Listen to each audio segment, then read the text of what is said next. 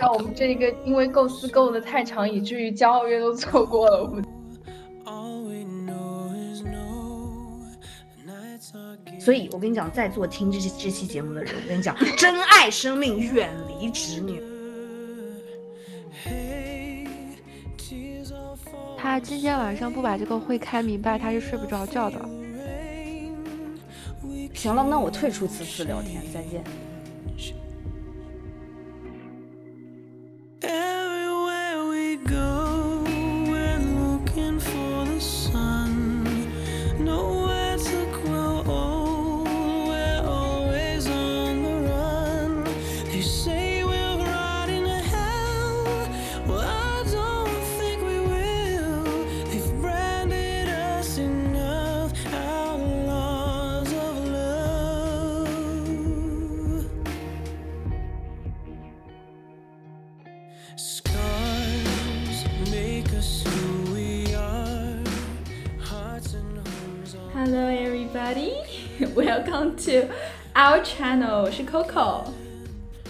大家好，我是天生。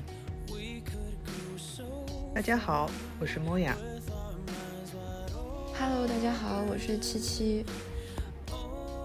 大家好，我是钉子。呃，Hello，大家好，我是 Colo 阿乐。然后这个是我们这一期的《快乐老家 Modern Park》第二期的节目。然后这一期其实 delay 了很久，我们之前其实是想说去做这个骄傲月相关的，在六月份这个呃很特殊的这样一个时间节点里头去做一个骄傲月的这样一个节目，呃，但是在这个过程当中，其实我们呃反复沟通了很长时间，我们一直在思考，我们到底通过骄傲月，我们希望能够给大家去传递一个什么样的信息，或者说是价值。呃，到最后，其实我们并没有得出一个很明确的一个结论，所以我一直在思考，就是说，我们到底应该以什么样的方式来去展开我们关于骄傲月的这样一个内容。呃，其实可能很多人都知道，或者说有相当一部分的这个性少数的群体，大家可能会对所谓这个呃通讯录都是这个赔钱货的这样一个说法。但是我觉得，对于我们自己来讲，它是一个调侃的方式。但是某种意义上来讲，这种调侃其实背后所蕴含的这种心酸，其实是可能并不为人所知的。因为可能你在无数次受到伤害的那个过程当中，你已经把这个东西从把伤痛化成了一种玩笑的这种形式，所以我们经常能够在这个呃性少数的这个群体里头听到很多不同的这种看似有一些这种呃负面词汇的调侃。所以今天可能我们想展开的就是说，我们会四个人去聊聊彼此之间。经历过的一些故事，呃，首先要在节目里头说一下啊，就是我我我我是一个 lesbian，然后就是，呃，可能用广义上的这个定义来讲的话，大家可能会觉得说，通过你的外表，或者说现在通过我正在讲话的这个声音，然后大家可能会觉得啊，你应该是一个 T，啊，但实际上，呃，我对自己的定义是一个零点五了，对。我觉得可能在这里需要跟不太清楚 T 和 P 的人讲一下，就是 T 它表示的是 lesbian 女同性恋里面偏向男性的那一方，然后相对来说 P 的话就相当相对来说它是一个偏女性的那一方，我们就会叫它 P。OK，我不想把它单纯的定义为一个赔钱过赔钱货的这样一个故事在里头。然后我觉得就是我可能曾经在对方的这个身上看到。他是我人生的 B 面，然后他有可能，我就是通过我去帮助他，然后让他去逃离那个原生的那个环境给他的一个伤害，或者说你会期待说你能够去做到一个救赎，但是其实到最后我们其实都结果其实都知道了，他其实在我看来，他就是一种病理性的一种不可逆的一种状态在里头，然后。我会每周末周五，我只要一到周五，我就没有工作的情绪了。我就想说，我一定要去找他，然后我会自己掐着那个时间点，然后几分几秒从公司里头冲出来，然后冲出来之后，然后我要坐上那个去呃坐绿车皮，然后我要赶在他们就是公司就是制造行业，因为就是有那种两班倒的那种形式嘛，那我必须要赶在这个工人下班的那个高峰期，八点到八点半中间的这样一个时时差里头，我要在里面浑水摸鱼混进去，因为我没有就是所谓他们公司的工卡，所以我刷不进去那个门禁，所以必须要我在那个时间段去混进去。但是其实现在想一想的话，就是我也没有觉得说这样做是一个有问题的，但是我觉得它应该是一个有来有往的东西。对于他来说，其实他从来不是一个单一的选择。他在跟我相处的这个过程当中，他会不停的去讲说，呃，我并不是因为女生爱上你，我也并不爱女生，我更喜欢的其实是。就也不是我更喜欢吧，就是他可能会倾向于说，我更喜欢的是你这个人，而不是说性别。就是他如果从性别的角度上来说，他会一直在跟我强调的是，哦，如果你是一个男生，我可能早就跟你结婚了。就是我其实，在每一次听到这个话的时候，我会觉得心里很难过的点，这个也是我会因为他这个话，我会不断去往里头去深陷、去投入的那个点。就是我觉得。我是不是应该比男生做的更好，我才能够去赢得他的那种，呃，实际上的一种安全感吧？我觉得，就是如果说，呃，gay，你说零和一，它其实也分的蛮明显的，但是其实有的时候没有那么的明显，就是即使你看一，你也能看出来，哦，他就是 gay，就是零和一，它看起来都是那么有一些阴柔的气质在里头的，但是 T 和 P 就完全不一样。就是他的那个二元性性别的那个感觉是太明显了，就是你一下子就能分辨出来谁是 T，但是你不一定一下子能分辨出来谁是 P，就明显能感觉到 T 就是很自觉的就带入到男性角色里头，哦，我就要承担更多。比如说我在 B 站上看到有的视频，就是可能对方就是呃，就比如说也是一个 T，然后那对方那女朋友就会问他，就说，呃，如果我现在就是我们俩要出去玩。要要买机票，那这个机票钱谁出？然后那个 T 就马上跳出来说：“当然是我出了。”然后我就在想说，我就是我就想说，为什么要这么主动、这么自觉？因为我现在已经在开始反思这件事情了，你知道吧？好离谱啊！对，就是他会主动跳出来说：“啊，我付这个钱。”就是我在想说，为什么要这么嗯？就是因为我觉得是这样，因为我觉得是是这样子。像我跟就是这个前任在一起相处的时候。就是也是会不自觉的这样子，因为他给你的反馈是，他就觉得说你是一个男生，好像我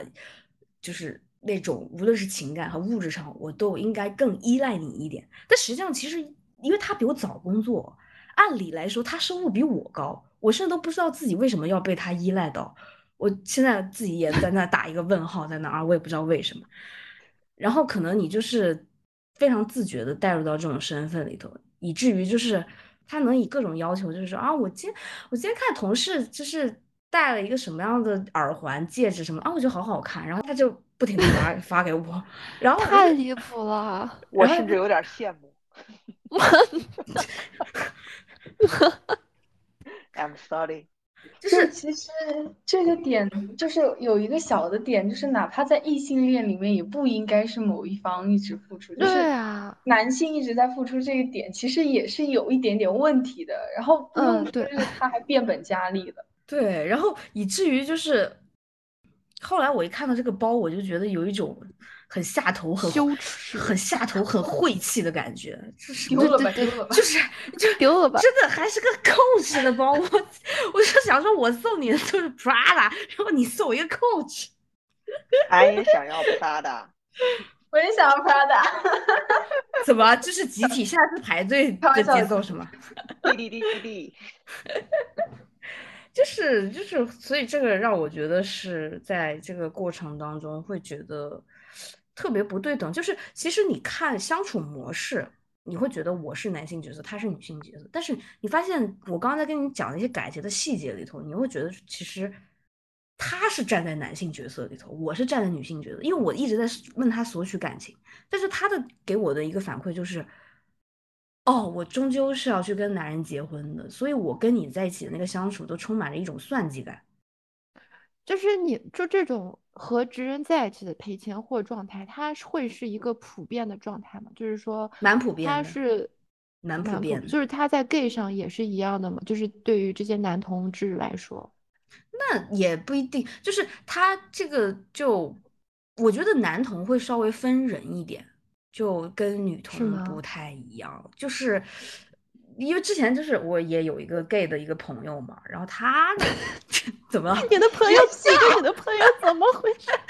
对，就是我，就是我也有一个 gay 的一个朋友，他其实，但是他的那个陪审会的故事跟我不太一样，因为我觉得我这个是比较偏物质层面的。就是他也有情感的那个，就是索取，但是他不给你回应。哎，但这样讲起来好像大家都差不多，好像是，就是对，就是对，就是男同其实也会存在这种问题，就是说在两个人的相处的那个过程当中，对方可能就是在想，就是他可能跟女同不太一样的点是在于说，首先他们两个人都是 gay，就是都是同志，但是女生当中他一定出现这种情况，通常这种赔钱货的故事一定是。跟侄女的故事，所以我跟你讲，在座听这些这期节目的人，我跟你讲，珍爱生命，远离侄女。你先把自己，你先把自己的地地位摆正，你先自己先。我没有，我没有在扑啊，现在都是侄女扑我，好吧，真的是。哎呦，哎呦，对啊，就是对啊，就是群里不知道有一些人，对不对，一直在扑，是不是？然后就是就是。就是我觉得 gay 的这个故事是在于说，其实他们更多还是在自己的圈子内部，就是他们不太有那种什么扑直男的这种故事，当然也有啊，也有啊，就是嗯，不知道这是可以说的吗？对，然后那个就是呃，但是他们的那种赔赔钱呢，跟我们这种又不一样，我觉得他们更多的还是在精神层面上。你要像我这个 gay 的这个朋友，他就是那种。跟男朋友是在这个学校的这种就是一个什么会议上，然后两个人就是一见钟情这样子认识的。就是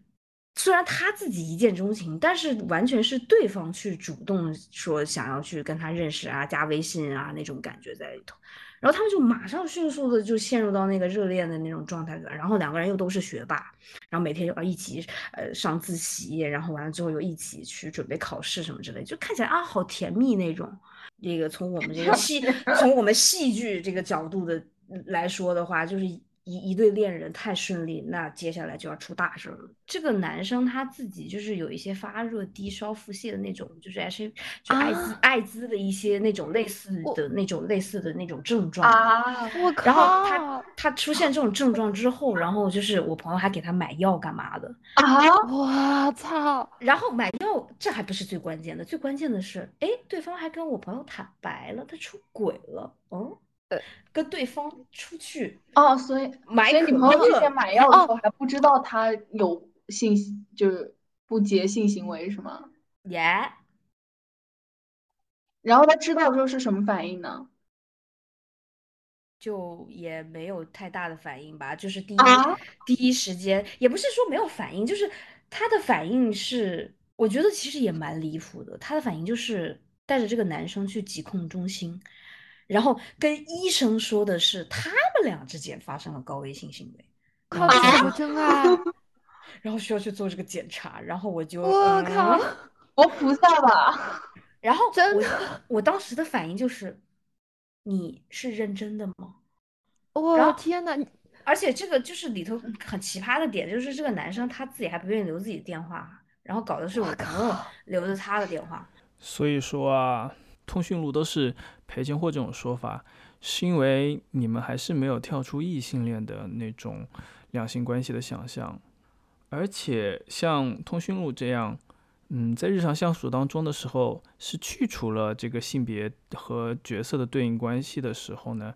你们更像是双倍赔钱货。就比如说像阿乐吧，在那个 scenario 里面，如果通常都是男性来付出啊，就就在异性恋里面是男性来付出，那么他就会自动带入男性的角色。嗯，当如果一个 scenario 是通常是异性恋里面女性付出的时候呢，他又自己又切换回女性这个角色，相当于就是说嘛，双倍赔钱。我觉得是这样子，比如说在 LGBT 圈子里头，大家再往下分，就是以以性向来去分嘛。你说 gay，他肯定有所谓的一啊、零啊、零点五啊这些标签。嗯，其实一和零或者 T 和 P 这样的标签，它就是特别二元性别的这种、这种、这种那东西在里头。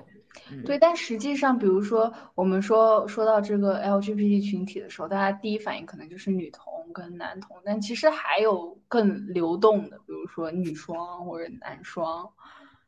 其实我会觉得，就我可以坦白举嘛，就是如果是我自我来说的话，我会觉得就是女双或者男双，他们反而像这样的群体，就我而言，会更加的不去 care 性别这件事情。当然，前提是你真的是一个女双，或者真的是一个男双，而不是说你是一个直女，然后你你你去找个 T 做跳板或者什么那种，不是这种情况，就。或许我可以讲一讲我自己的故事吗？就是我第一次，就是我我之前就我从小到大，我一直会以为我是一个异性恋女，就是纯的异性恋。然后直到我有一天走到一个咖啡馆里的时候，就大概我二十岁的时候走到咖啡。打个岔好吗？就是为什么你们这些直女都喜欢去？咖啡厅里头去 偶遇，只是我喜欢咖啡厅。哎，我跟你讲，我这个其实不是，我一定要，我一定要跟听众朋友们去解释一下。你们知道，如果你们喜欢 T 的话，整个全中国有两个行业 T 是最多的，一个是咖啡馆，还有一个地方就是我们娱乐圈。对，就是有有一句话，就是沪上的每一个每一个咖啡厅，特别是每一个独立咖啡厅，你推门进去都能看到一个 T 姐姐在前台做咖啡。就所以，如果你是一个 T 的话，你想要找到自己的梦中情 T，就你就在上海逛咖啡馆就可以了。真受不了了！他们招 T 的 T 的镜头就是去做咖啡吗？不是，他们招聘的时候咖啡还来得及吗？你不用，你直接扇呼翅膀就行了。上海都能那个感觉得到。你你现在学咖啡可以的，你快过来。然后，然后我对我就是在咖啡馆遇到他，然后其实就是你第一眼看到他的时候，就我那时候对对对，就是 LGBT 就这个无知到什么程度？就我第一次看到他的时候，我甚至不知道怎么称呼他会比较好，所以我当时所以你想喊他哥哥是吗？我喊了他姐姐。但是他明显被我吓到了。我跟你讲，其实 T 很不喜欢对方叫他姐姐的。对对，那叫啥？我这是我后来才知道。叫妹妹吗？叫哥姐姐。哦，欧巴。对，然后后来欧巴，就是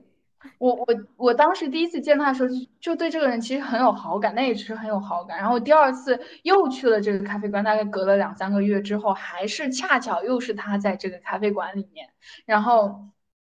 我第二次的时候，因为第一次叫他姐姐，我就肉眼可见他堂皇了，所以我第二次就叫了他哥哥，发现他更堂皇。原来人家不想被叫哥哥，那 他就不想被叫姐姐，也不想被叫哥哥。就是我当时真的好机灵啊！要我的话，我不会这么那个什么。那你叫什么？不会有这叫妹妹啊。肯定是叫你好啊。对，就你好。对，因为我当时还小嘛，然后又是喜欢撒娇的性格，所以我出去叫哥哥姐姐会比较多一点。然后，所以就就导致，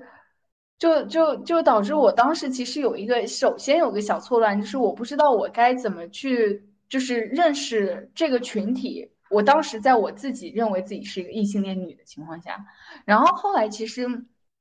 慢慢的出现了第二个困惑，就是我开始不知道怎么面对我自己，因为你就是就是你跟他就是聊着聊着，或者说你老是想往那个咖啡馆跑，很多很多时候到最后你就会变成，其实就会发现其实我是开始去喜欢这个人，但是当时有一个非常大的疑问摆在我面前，就是你喜欢他，你到底是以什么样的身份在喜欢他呢？你到底是以一个朋友的身份，就是她是一个很有魅力的女孩子。然后你去喜欢她，还是说，哎，你你觉得这个人对你来说非常有吸引力，你想跟他去尝试谈恋爱呢？我觉得这个在当时是很困惑我的一点，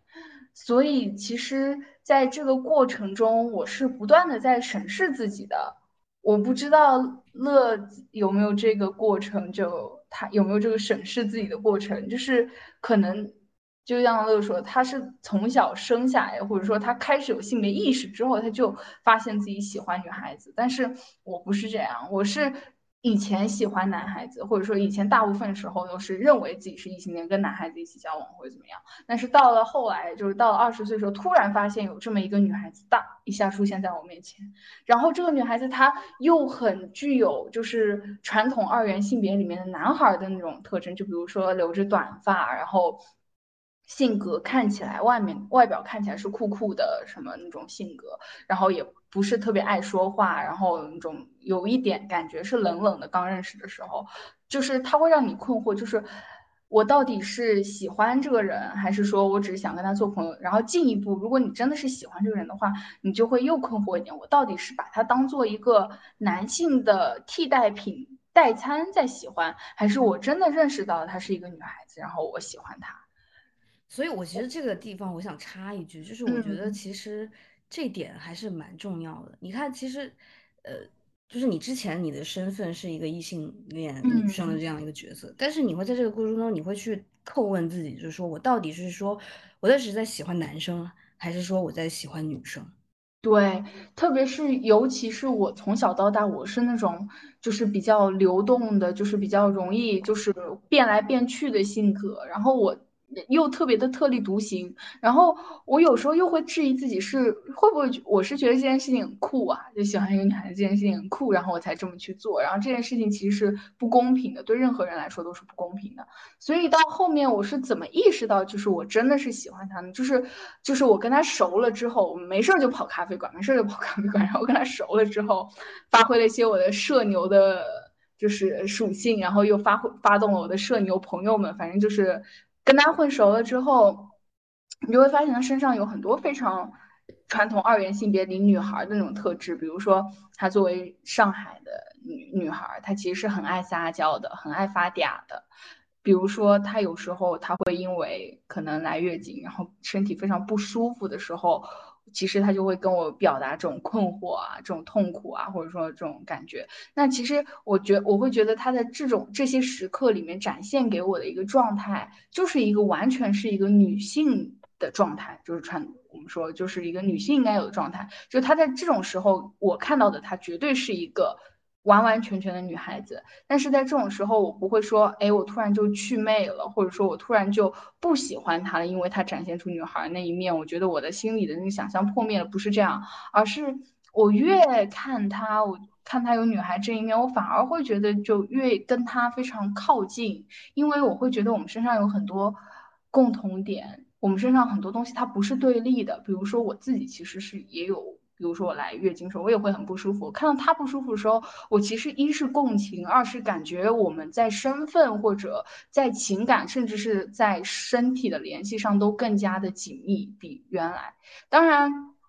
这个故事到最后其实并不是一个就是啊，慢慢的两个人就是在一起了的故事，就是因为呃，就是我我我好惨哦。好惨哦，没在。怎么你？我不觉得好惨，你听我说完。这个这个故事到最后，就是因为我我我其实就是能感觉到，包括他可能也表现出来，就是有在努力，就也不是说努力吧，就是在我们的相处过程中，你其实能够慢慢的感受到，就是其实他没有那种层次上的喜欢，虽然他可能意识到我喜欢他，但是他对我来说，他对我是没有那个意思的，所以到最后我就会觉得。他对我来说很，我我当时也是经历了一个就很挣扎的一个过程，然后后来我想通的一点就是，我觉得这个人非常重要，然后呢，我如果我再走下去，我就注定要跟他，就是闹得非常尴尬，或者说走到鱼死网破那一步的话，那我就不要往前走了。我就宁愿跟他停在这边，我们就做很好很好的朋友。那其实这个咖啡馆去年年底的时候，正好是当时店租到期就关门了。然后我当时其实是有一点点小难过的，就是你不能老是去找他了。就原来他在这个咖啡馆工作的时候，你就可以没事儿你就跑到咖啡馆里面去，然后跟他喝喝咖啡啊，然后说你看他洗洗碗啊，什么聊聊天什么。但是你等等到这个咖啡馆关了之后，你就没有那个经常可以见到他的机会了。那我们到现在，其实我发现这个困惑也没有什么特别大的必要，就是我跟他。有时候也会约着一起出去玩，一起出去喝咖啡啊什么那种，就维持在一个很好朋友关系。当然，我还是很爱他，就是以另外一个方式，以另外一个身份去爱他，就知道不能往前走。就我觉得以这种成年人的体面的方式，就是继续去对待这一份感情。但是，就是最后就退回到这个朋友的这个就是身份里面来，所以。我讲讲这个故事，就是刚才乐说到的，他觉得很多，包括包括莫亚姐说的，就是，嗯，觉得很多二元性别，它会影，它不仅影响到了异性恋，它也影响到了。同性恋的这个群体，包括像很多女同啊、男同啊，他都会有意无意的去模仿那个异性恋的那种相处模式。就我一个人要承担一个男性的角色，一个人要传承担一个传统的那个女性的角色。但是实际上，对于我来说，这个事情是有第三种可能，就是我我喜欢这个人，是因为这个人身上有一些特质，比如说。我喜欢的这个人，他的一个特别大特质就是他非常的沉静。我是那种特别躁的性格。我之前跟我朋友说，我就是趴在那个吧台看他洗一天碗，我都觉得特别快乐，特别安静，整个人就静下来了。可能，所以就是这个是我特别喜欢他的一个点。那其实身上具有这个特质的人，我喜欢的可能是这个特质，就身上具有这个特质的人就会吸引我，就会让我去喜欢。当然不只是这个特质。所以说，我在我自己的这个观念里面，我不是喜欢男人，也不是喜欢女人，而是喜欢某一种人，而这个人的性别是无所谓的，就没有那么重要。无论他这个时候，我就必须要来说一句了，你这个就很容易在同性恋的圈子里头引起争议，这就是同性恋最讨厌双性恋的一点。就是他会去下意识的去规避性别这个问题，就是说他认为就是我爱的是这个人本身，就是其实我觉得这个说法本身没有错，但是你站在一个同性的一个角度上来说，尤其是站在中国这种就是非常非常就是。只有一个二元性别，就是没有一个所谓的中间地带的这种这种这种性别状态的时候，其实你在听这句话的时候，尤其是如果你真的跟这个 T 有点什么的话，我觉得他一定会觉得，就是听到这句话，他不见得会觉得是开心的，或者说是怎样。呃，我能够理解阿乐的意思啊，就很有意思的一点就是，我会觉得这种同性恋讨厌双性恋的感觉，就像。无产阶级讨厌小布尔乔亚的那种感觉，你知道吧？就是在我们这种大环境里面，在这个主流的以异性恋为主的这个环境里面啊，同性恋是一个纯粹的被压迫者，就是被不公正对待的呃一个身份。但是双性恋就好像喜欢同性的时候，他是一个弱势方，但似乎他随时都能够切换回那个主流的频道，变成压迫者。就那种会让人感到一种不安全感在里面。对，我觉得这个其实是大环境造成，就是你大环境，哪怕就我们刚刚说，哪怕是异性恋里面，它其实也有不对等的，就是一，就是我认为。我我是女方，我就要去索取，或者我觉得你是男方，你就要付出的更多一点，或者怎么样？就是他是，就是哪怕是在异性恋里面，我们对于二元，我们对于亲密关系的想象都是非常狭窄的，所以这就影影响到，就是我们到了一个，就是我们很难去接受，就是爱这件事情可以有更宽阔的定义。我觉得有时候问题是这样，是这就所以这就造成，当我去说爱是流动的或者 love is love 的时候，可能我自己相信了，但是别人却不会相信，他会觉得这是一种挡箭牌，或者说有一些人就像你的那个前女友一样，他当他说 love is love 的时候，很可能他就真的是把它当做一个挡箭牌那样去使用，就所以这个可能是有一个大环境的影响在里面，但是。我还是回到我的观点，就我认为无论如何是有这么一个可能性在的，就是我真的是不在乎这个人的性别，他是有这个可能性的。我觉得是要去相信这种可能性的，虽然说它存在的机会可能没有那么多，可能会比较渺茫。嗯，这个其实也是我今天想讲的，就是你可以不去完全的理解，因为我觉得完全的理解是需要你去。有这个经历，你才能感同身受的。如果你没有这个经历，你其实是很难去替代对方的那个感受在里头。但是我觉得，如果是不能理解这件事情的话，我们是不是可以去尊重对方的这样一个选择，在他没有去做出一些违反道德或者说违反法律的事情的时候，那未尝不可呢？为什么不去尊重对方去对于爱本身的这个看法和体验呢？我觉得这个是蛮重要的。对的，我我觉得就是异性恋的话，其实就像是走在一条康庄大道上嘛。我们有无数的范本可以让我们去模仿，呃，但是，呃，实际上在这条康庄大道以外，还有很多很多的路径可以去走，但是这些路径是布满迷雾和荆棘。在这个时候，我们要迈向这条康庄大道以外的区域，其实是需要我们很大的勇气去突破，呃，主流文化的这个规训的。对，是这样。所以这也是很难的一件事情。就算一个人意识到了自己的一个性别的问题，或者说他意识到自己的性取向，甚至是就算他已经足够勇敢去坦诚自己的性取向的时候，其实还是会遇到重重阻力。对，我觉得就是一个性少数者他。真实的故事被看见，呃，或者说他真实的和另一个呃异性恋接触，这是非常重要的一个一一个让大家了解性少数的途径，就是就是说的可能比较比较所谓心酸一点吧，就是可能实际上我们是需要通过极大的这样一个努力，然后。达成一种社会身份，然后我们才可以，就是说，才有可能跟你们去达成一个呃交往也好，或者成为朋友也好。如果说我们只是这九百六十万平方公里里面的那种非常非常极其非常普通的那种同性恋，我认为实际上你们根本就不会接触到。就是我为什么会想要去说。呃做骄傲月的这个内容在里头，我觉得实际上我们要去做平权，我觉得我们应该去平权，平的是他们这样的人的权。实际上，像我们这样的人，某种意义上来说，你已经是这个社会里面非常非常，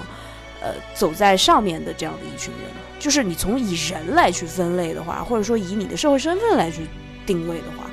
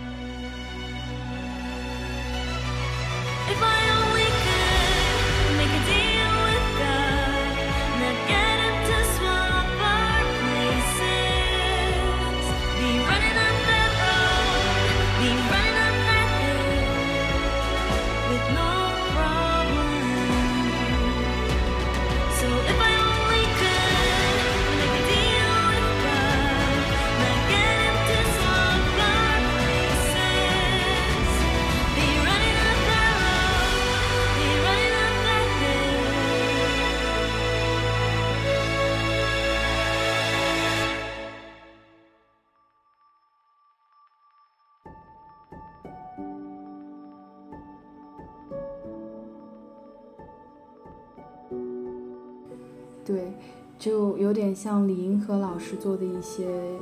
调查，其实他调查的很多对象都是一些比较底层的一些性少数者，但是大家就可以发现，其实这样的人是占相当的大多数的，而且他们是沉默的大多数。大家平时能看到的都是光鲜亮丽的，而且可能是聚集在北上广深这些大城市的。然后又可以，他们可以去表达自己，然后有这样的平台，有这样的能力。但是，嗯，就像阿乐刚才说的，很多可能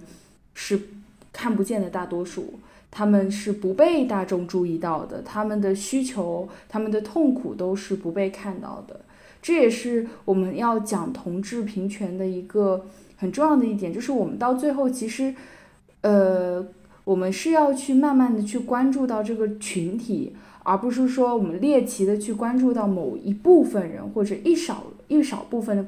亮相在大家面前的那一部分人。我觉得，嗯，你们刚刚在讲这个事情的时候，我在思考，就是我之前参加那个因为我其实实际上我也就去了两两次这样子，然后我讲一下一个我印象比较深刻的这个故事吧，好吧，呃，就是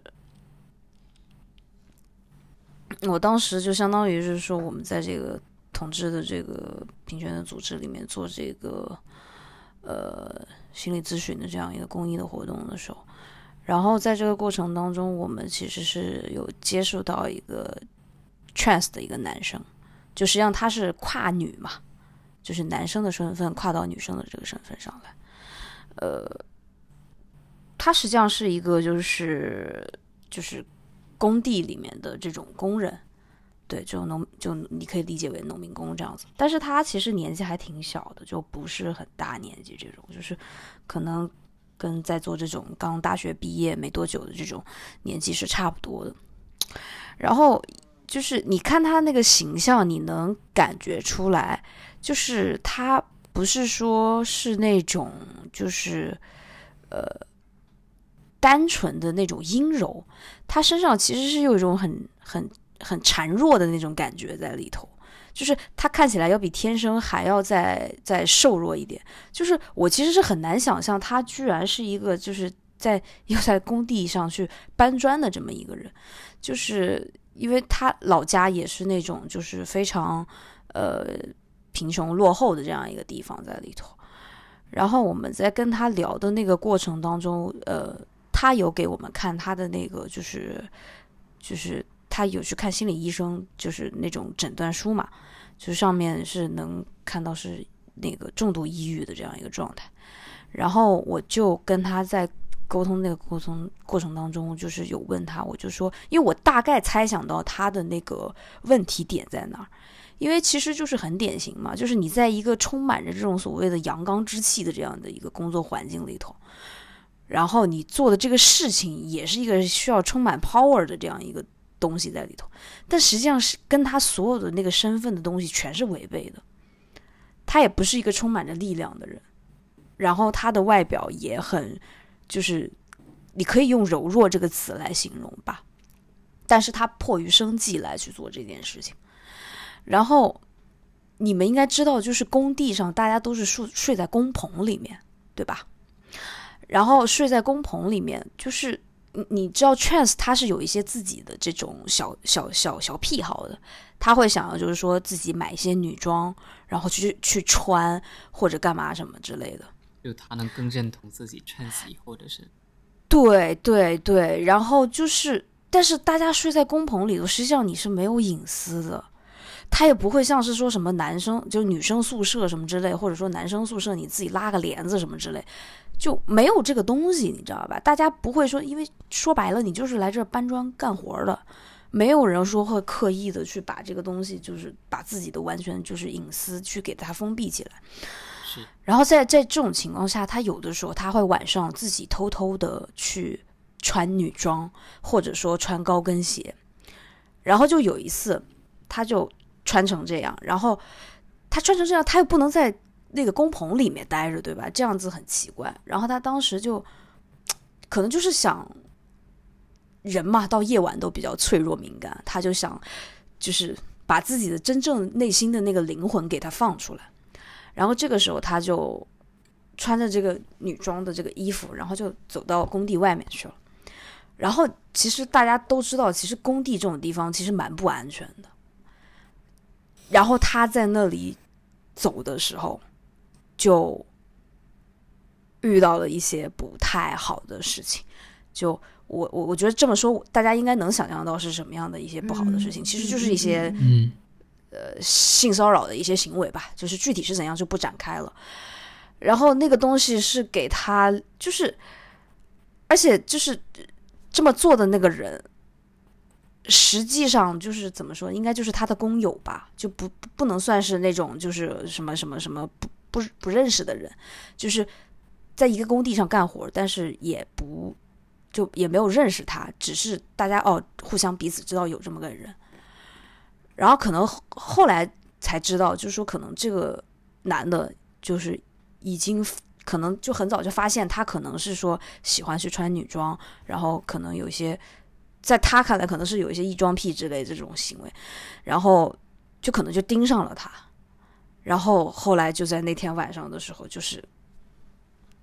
有一些这种不好的这种行为和回忆在里面。然后他在跟我们讲这个事情的时候，其实一开始他没有什么情绪波澜，是当时他在跟我讲这个东西的时候，我心里是特别难受的。然后我就是，当他看着我去讲那个话的时候，就是我的眼泪一直在我眼眶里打转。但是我觉得我是一个来帮助他的人，我不是一个就是不能搞成好像我是那个。受伤害的那个人的感觉在里面。他在说这件事情的时候，他他整个的人的一个状态都是表达的非常非常，不能说是云淡风轻吧，但是有一种就仿有一种仿佛在讲别人的故事，对，有一种抽离感，有一种哦，他好像是在讲别人的故事，然后他的情绪没有很大的波澜。然后我一当时我在想说，哎，为什么是反而是我是那个被触动到的人？他为什么没有那么大的反应？后来因为我旁边其实有心理咨询师嘛，然后就觉得他这个显然是就是，呃，应激反应被就是刺激过头之后，其实人在去表述这个东西的时候，他就是对，就是一种他就开启一种自我保护的机制，他就会让自己就是处在一种。他一直在说服自己，就是说那个故事的主人公不是他自己，但我们其实都知道是怎么回事。所以，我当时在听到他讲这个东西的时候，我真的很难过。很难过的点是他后来讲说，他后来就是从那以后，他就把他所有那些女装那些东西全给丢了，因为他很害怕再次遇到这样的事情。这个就是我经常会讲的，说就是一个社会，它只存在于这种对于二元性别的认知，会导致这个世界上有很多人，他其实是不能真正做自己的。对所以，我就我当时看那个，你知道，他就跟你们年纪差不多大，就二十岁出头。所以我为什么会觉得这么触动？就觉得我觉得是相比大城市的我们是一个 A 面，那作为小城市的他们这样一个 B 面，会让我觉得很难受的点是在于说他是没有的选择的。他明明是那么一个孱弱的人，但是他要在这个工地上去搬这个砖，然后他还要受到受到别人的骚扰，然后他还不能讲出来。然后后来我就发现，就是后来就是我们在沟通的过程当中嘛，我后来就发现一个细节，我就发现他的手一直在抖，就是当一个人被被伤害，我相信他可能跟我讲这个事情，可能只是他在这个过程当中发生的某一件事情吧，就是到后面的。时候。他讲出来的也只是冰山一角而已。就是我们在沟通这个过程当中，我们会发现，就是后面我们就是大段的沉默。就实际上，我和咨询师我们两个人，实际上到最后，我们都不知道该怎么样去安慰他或干嘛什么之类的。就是，当然你说专业那些话术的心理咨询师什么之类，大家都会讲。但是这个点是在于说。你的那种巨大的那种无力感袭来的时候，你会觉得讲什么话都是很多余的，反倒不那么真诚了。对，对，就是在那个时刻，就是你就觉得那个时间就凝固在那里，然后你看着他那个微微颤抖的那个手的时候，然后后来我就做了一件事情，我做的事情是，我就走过去，我就蹲下来，然后我就握着他的手。然后我就讲说，我说就是你不要难过，你还有我们。就是今天你跟我们坐在一起，然后我们来听你讲这个事情，就是我觉得这就是我们存在的意义吧。就是我们要去帮助到你们，去不一定是说完全能治愈到你们，但是我觉得是希望能够给到你。呃，一些好的一些办法，或者说是呃治愈你的一些方式。当然，我知道这个东西完全不可能去愈合，就像我身上的很多烙印的那个东西，它不可能说出现就是一个人或者两个人就能把这个问题给解决掉。但是，就是在那一刻我握住他的手的时候，我觉得我是。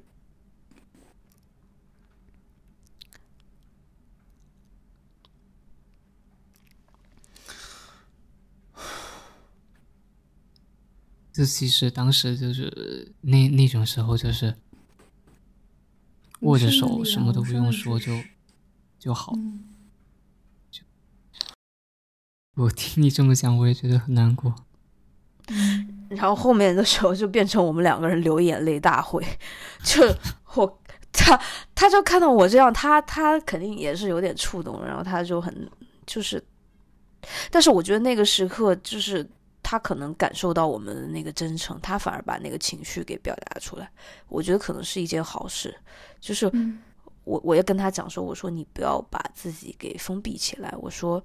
你要相信这个世界上还是有很多人去理解你，愿意去帮助你，愿意去支持你的。嗯，对，就其实，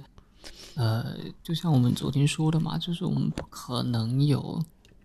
就是特别是靠我们自己。很难有什么非常巨大的改变或者推动，但是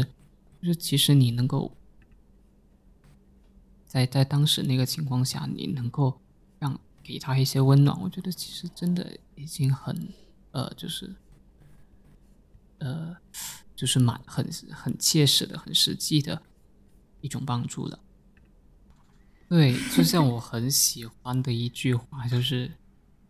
一亿灯传诸灯，终至万灯皆明。所以这个是之前我在跟你们聊，就是交月的时候，我觉得其实我想跟大家去讲的一个点是，我希望就是所有人在听到这个故事之后，他的感觉应该是有希望。无论我们无论是作为直人，作为性多数也好，还是性少数也好，就是。我们意识到有这些不公平以及歧视的问题存在，那我们无论是生活当中具体的问题，那例如刚才 Coco 讲的他朋友的事情，那这个时候我们要勇敢的站出来去制止他。那还是说我们自己在情感当中，就是深陷当中可能会受到的一些伤害，那我们也要及时的去止损。包括像我最后讲的那个事情，那其实也是一样的，就是。你必须要去选择站出来去做点什么，无论是什么样的方式。如果是具体的事情，那我们是具体的去分析和对待。呃，如果是语言上的，那我们也要同样以语言的方式来告诉他这个是不可以的。我们要去明确我们的红线在哪里。如果说是行为上的，那我们就要去拿起法律的武器去维护自己。我觉得这个每一个。东西到最后，我们都希望有用一种实际的方式来去解决它，这样子我们才有可能看到有一天我们真的是去觉得说同志平权不再是一个呃所谓的这种口号，它变成了一种实际的存在。而且我觉得从到最后，其实可以给一个大方向的一个希望，希望就是说，其实可能我们没有。非常看到一个的特别大的进步，因为这事在大陆的发展其实不是特别就是快，就是或者说发展的年数不是特别长。但你其实你对比台湾或者对比其他地方，你会发现就是这种抗争当然是有用的，就是对比二十几年前、三十几年前，性少数他们的生存状况就是好了很多啊。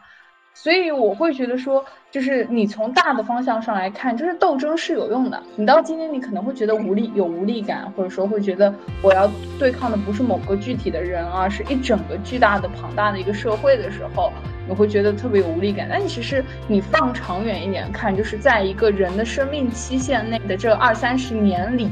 你就足以做出一个改变的话，那你就会觉得这事儿有希望多了。其实是有用的。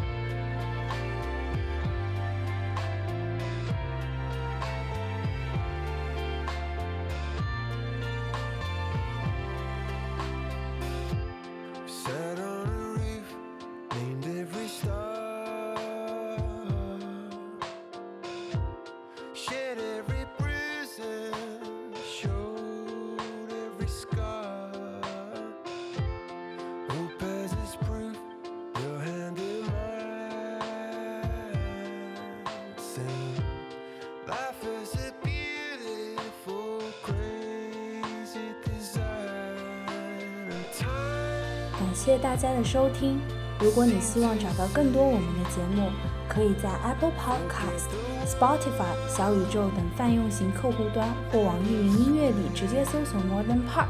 点击订阅关注我们。谢谢，拜拜。